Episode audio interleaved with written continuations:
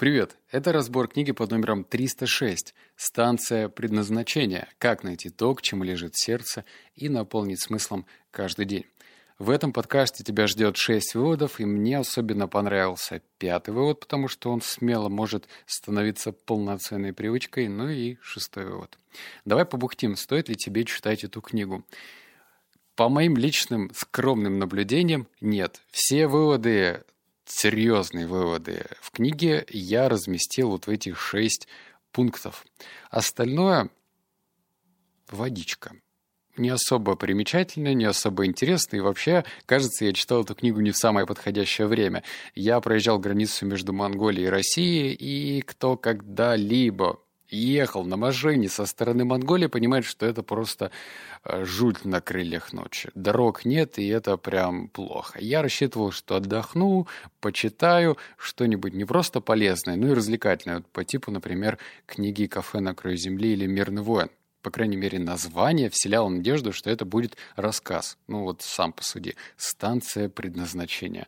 И это оказалось не так. Книга просто справочник – и причем не очень интересный. Так что все выводы, которые тебя будут ждать, с вопросами, с э, примечаниями, пожалуйста, welcome, ждут тебя в этом подкасте. А все остальное так себе. В общем, моя оценочка из 10 где-то 3 с плюсом. Переходим к выводу номер один. Составьте список невозможностей, которые таковыми не являются.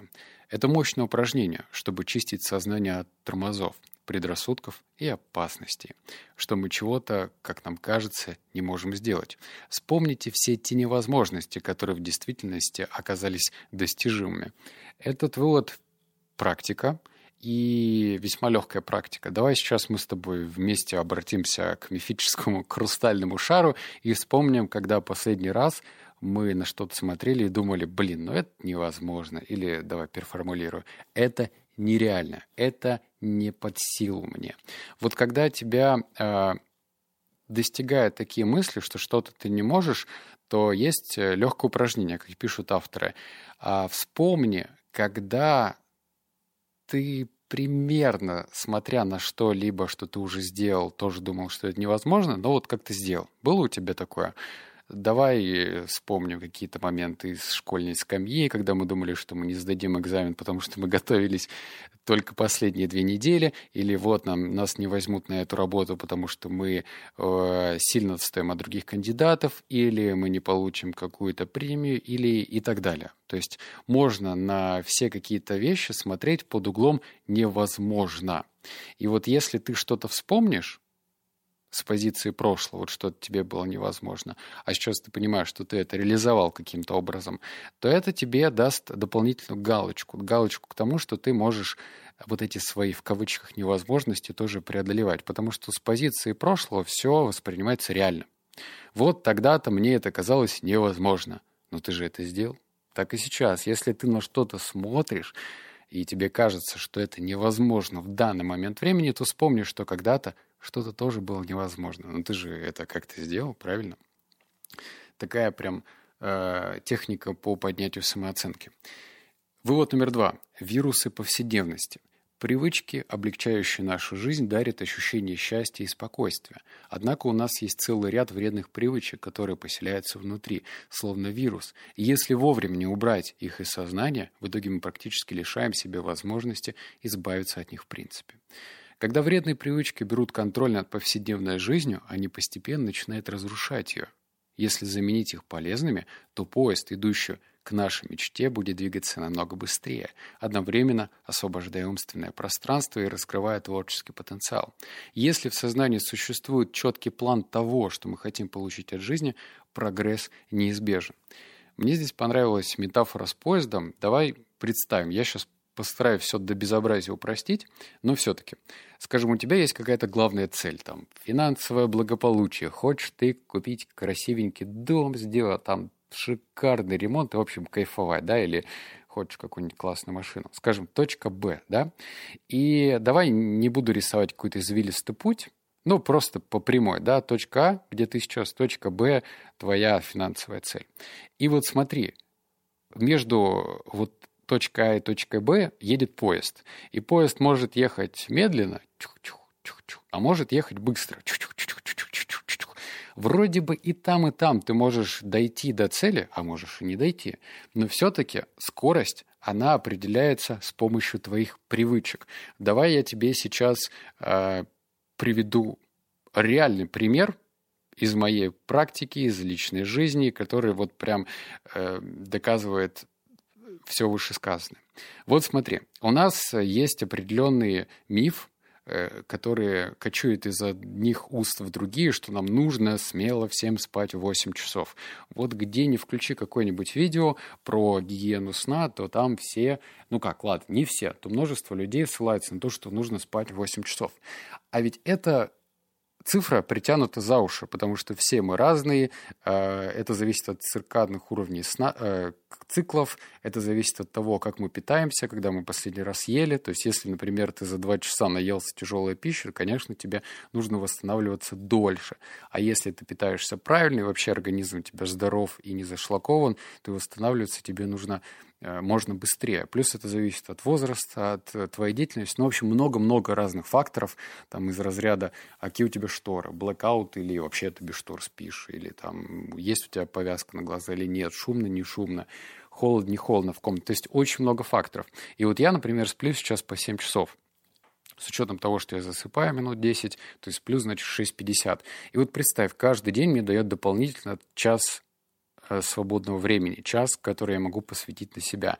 Один часик мы умножаем на 7 дней, того я 7 часов дополнительно имею конкурентного преимущества над всеми остальными ребятами. Вот тебе обычный пример от того, что дает дисциплина. Один дополнительный часик. А если перемножить его на количество дней, то мы получим просто феноменальную цифру. И эта феноменальная цифра дает прям серьезное ускорение моему личному поезду для того, чтобы прийти в точку Б. Это просто пример, э, как правильно вставать, что говорить про другие привычки, ё-моё. А, вывод номер три. Когда мы садимся в поезд, везущий нас в новое место назначения, можно ощутить волнение и беспокойство из-за того, что покидаем привычный и знакомый мир. И все же через некоторое время, пока за окном проносятся незнакомые пейзажи, мы постепенно погружаемся в состояние умиротворения, столь свойственное путешественнику, который принимает свой путь и условность самой жизни. И это состояние души должно сопровождать нас, когда мы отправляемся в любое профессиональное, художественное или даже романтическое приключение. Необходимо отдавать себе отчет, что, выходя из зоны комфорта, мы неизбежно столкнемся с чувством неуверенности, однако новые горизонты, ожидающие впереди, несомненно заслуживают проявления мужества с нашей стороны. Итак, когда мы с тобой стоим на перепутье, на распутье и думаем, что вот следующий шаг, он неизвестен, он непонятен, и вообще там за бугром нас ждут какие-то опасности. Или, например, э, шквал неизвестных вещей, которые могут э, погубить всю нашу карьеру. Ну, в общем, сознание рисует разные бяки. И здесь нужно помнить следующее, что поскольку не только наша жизнь циклична, черное, белое, белое, черное, черное, белое, а все в нашей жизни циклично. То же самое род деятельности и наше состояние. Вот тебе сейчас страшно начать, но помни, что состояние страха, оно не может длиться вечно. Оно чем-то обязательно перекроется. И вот в данном случае автор говорит о том, что это как пейзаж за окном. Вот едешь э, в поезде, да, и, кстати, вот про Монголию закончу мысль. Туда я ехал с России, с города Улан-Удэ на поезде, и там действительно маш, э, вид из окна постоянно менялся. То есть сначала был какой-нибудь лес, потом были какие-то реки, потом степи, потом опять что-то менялось. И, в общем, это прям наглядная метафора, которая объясняет, что и твое ощущение неизвестности тоже будет меняться. Если тебе сейчас страшно, то потом к тебе придет умиротворение. Потом ты поймешь, что какой ты молодец, раз взялся за то, что тебе страшно и у тебя появится гордость за себя. А если появится гордость за себя, то начнет расти самооценка. Растет самооценка, значит, растет уверенность в своих собственных силах. И это будет действовать как такой, э, как такая движущая сила, чтобы тебе двигаться дальше чуточку быстрее. Это как бы не панацея, но нужно просто понимать, что э, у тебя есть такой инструмент, и тебе можно им воспользоваться в любое время. Так, вывод номер четыре, он привычка. Вот сейчас я тебе озвучу, а ты подумай, как ты можешь применить его к своей собственной жизни. Поскольку все наши воспоминания остаются в укромных уголках памяти, чтобы пробудить их снова и соединить с идеями, необходимо использовать правильные слова, которые словно пружинки будут выстреливать ввысь, открывая новые вселенные. Слова — это волшебные заклинания, способные активировать воспоминания и запускать нейронные связи, раскрывающие истинный творческий потенциал. Вот почему так важно осознавать силу слов. Имя, которое мы даем нашему личному проекту, имеет решающее значение в деле поддержания мотивации. Можете проснуться рано утром и уныло подумать, что нужно идти в спортзал, а можете сказать себе «Сегодня это тело наконец-то станет телом витрувианского человека». Я не знаю, что такое витрувианский человек, но что-то значимое. Закладывая в сознание идею, что усилия не пройдут даром и помогут достигнуть канонических пропорций, изображенных Леонардо да Винчи еще в XV веке. Кто следит за моим по вторым подкастом «52 недели одержимости», ссылку, кстати, я оставлю, а то что-то уже, считаю, привычка, то заметил, что я перестал материться. Я не помню, сколько я уже не матерюсь, вообще не матерюсь, э, наверное, месяца 3-4, и вот это в прямом смысле сила слова. Я очень четко фильтрую все, что я хочу сказать. И даже фильтрую, что я хочу подумать. Хотя, наверное, нужно начать с подумать, а потом сказать. И ведь это очень важно. Вот представь, у тебя есть какая-то рутина. Если тебе нужно что-то делать, скажем, по работе, вот ты понимаешь, что тебе нужно разобрать отчет, то ты можешь подойти к этому так. Разобрать унылый отчет. При этом ты можешь переформулировать свою задачку и назвать ее как-нибудь вдохновляюще. Да, как бы никто не говорит то, что произойдет магия, прилетит маленькая фея, взмахнет палочкой, и твоя рутина превратится во что-то увлекательное. Но, по крайней мере, ты поменяешь отношения. А если у тебя поменяется отношение к этой задаче, то и настроение твое тоже улучшится. А ведь, э, я думаю, ты со мной не будешь спорить, с хорошим настроением как-то живется легче. Правда же? Чем, о, вот опять нужно сделать э, вот это. Не хочу, не буду. И вот с таким настроением вдохновение поймать ну, сложнее. Поэтому это очень хорошая привычка вообще переформулировать все, что тебя расстраивает. Тебе не нравится ходить в спортзал? Ну так э, представь какую-то идеальную картину, где ты уже там с остальными кубиками пресса, у тебя накачанная спина, Э, сильные ноги. Ну, в общем, представь, назови себя как-нибудь, назови себя э, маленьким суперменом, да пожалуйста, хоть человеком-пауком, называй себя тем, кем хочешь, главное, не кричи об этом на улице, чтобы тебя не забрали в соответствующее э, заведение. А то потом не знаю, как выпустят. Вывод номер пять.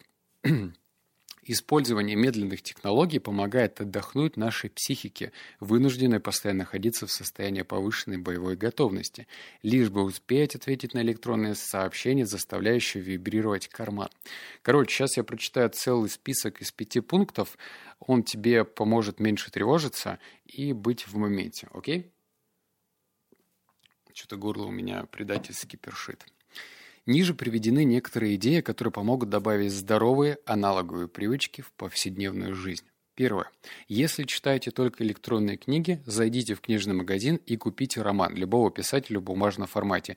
Я сделаю ремарку. Не любого писателя можешь купить мою книгу э, «Судьба шлет знаки» или вообще было изначально «Нахер», но поскольку эта книга от издательства, то там на и звездочки, она тебе понравится. Читаю дальше. Пункт 2. Делайте заметки в мобильном приложении, прекратите использовать телефон для этой цели. Купите блокнот, который легко уместится в кармане и носите его повсюду с собой.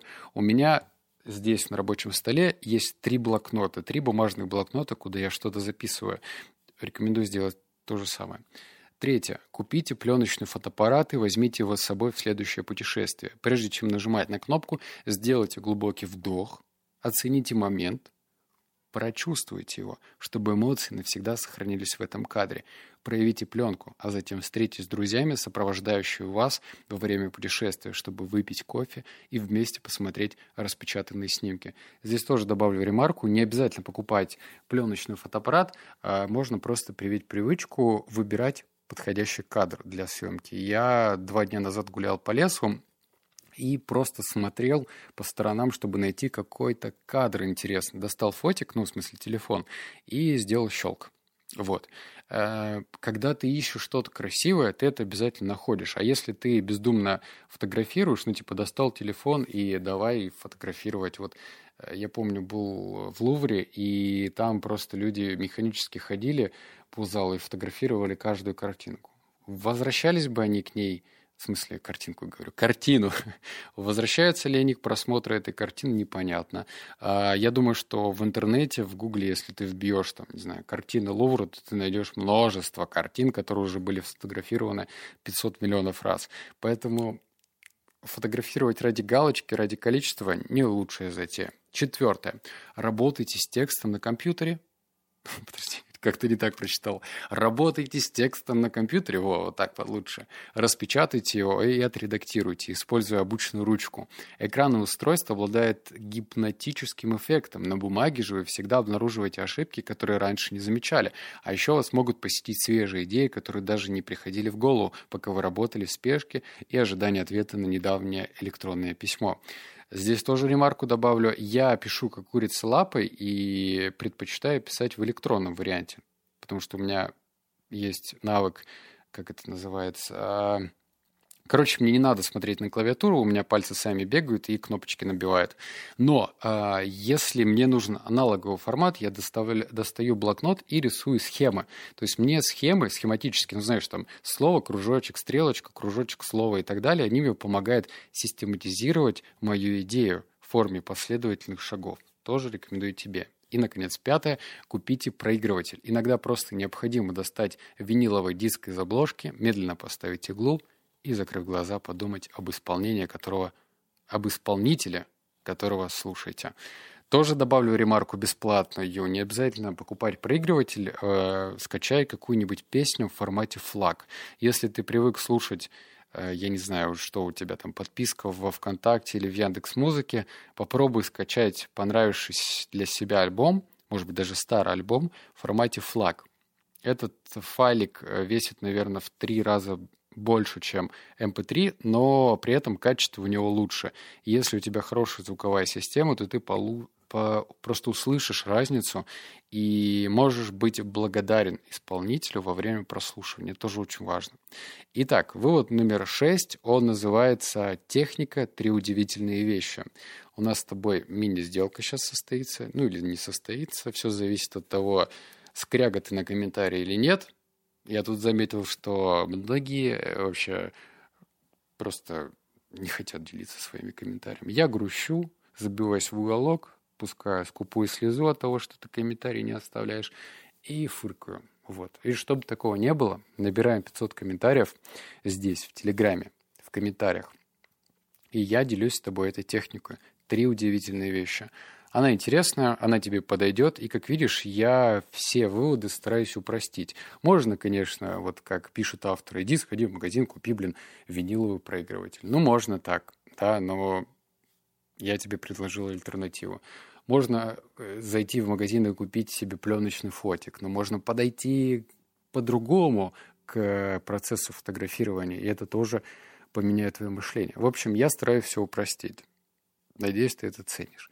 Набираем 500 комментариев, только давай, вот знаешь, я в последнее время начинаю удалять фигню какую-то. Вот кто-то пишет смайлики, отправляет, или большой палец. Ну, что это вообще такое? Ты, блин, не в этот, не в чат-рулетку зашел, чтобы смайлики отправлять. Не надо мне вот это, оставь себе свой смайлик большим пальцем или еще что-то. Я тебе тут записываю подкаст, будь добр тоже два слова написать. Не так уж это сложно, да? Все, я обнял, поцеловал тебя, заплакал. А я тем временем собираю вещи и отправляюсь на путешествие. Подожди, что я сказал? В приключения, как советует автор, буду покорять Иссыкуль. Буду смотреть его и вдохновляться, чтобы это вдохновение привести с собой и рассказать тебе о нем. Все. Обнял, поцеловал, заплакал. Услышимся в следующем подкасте. Пока.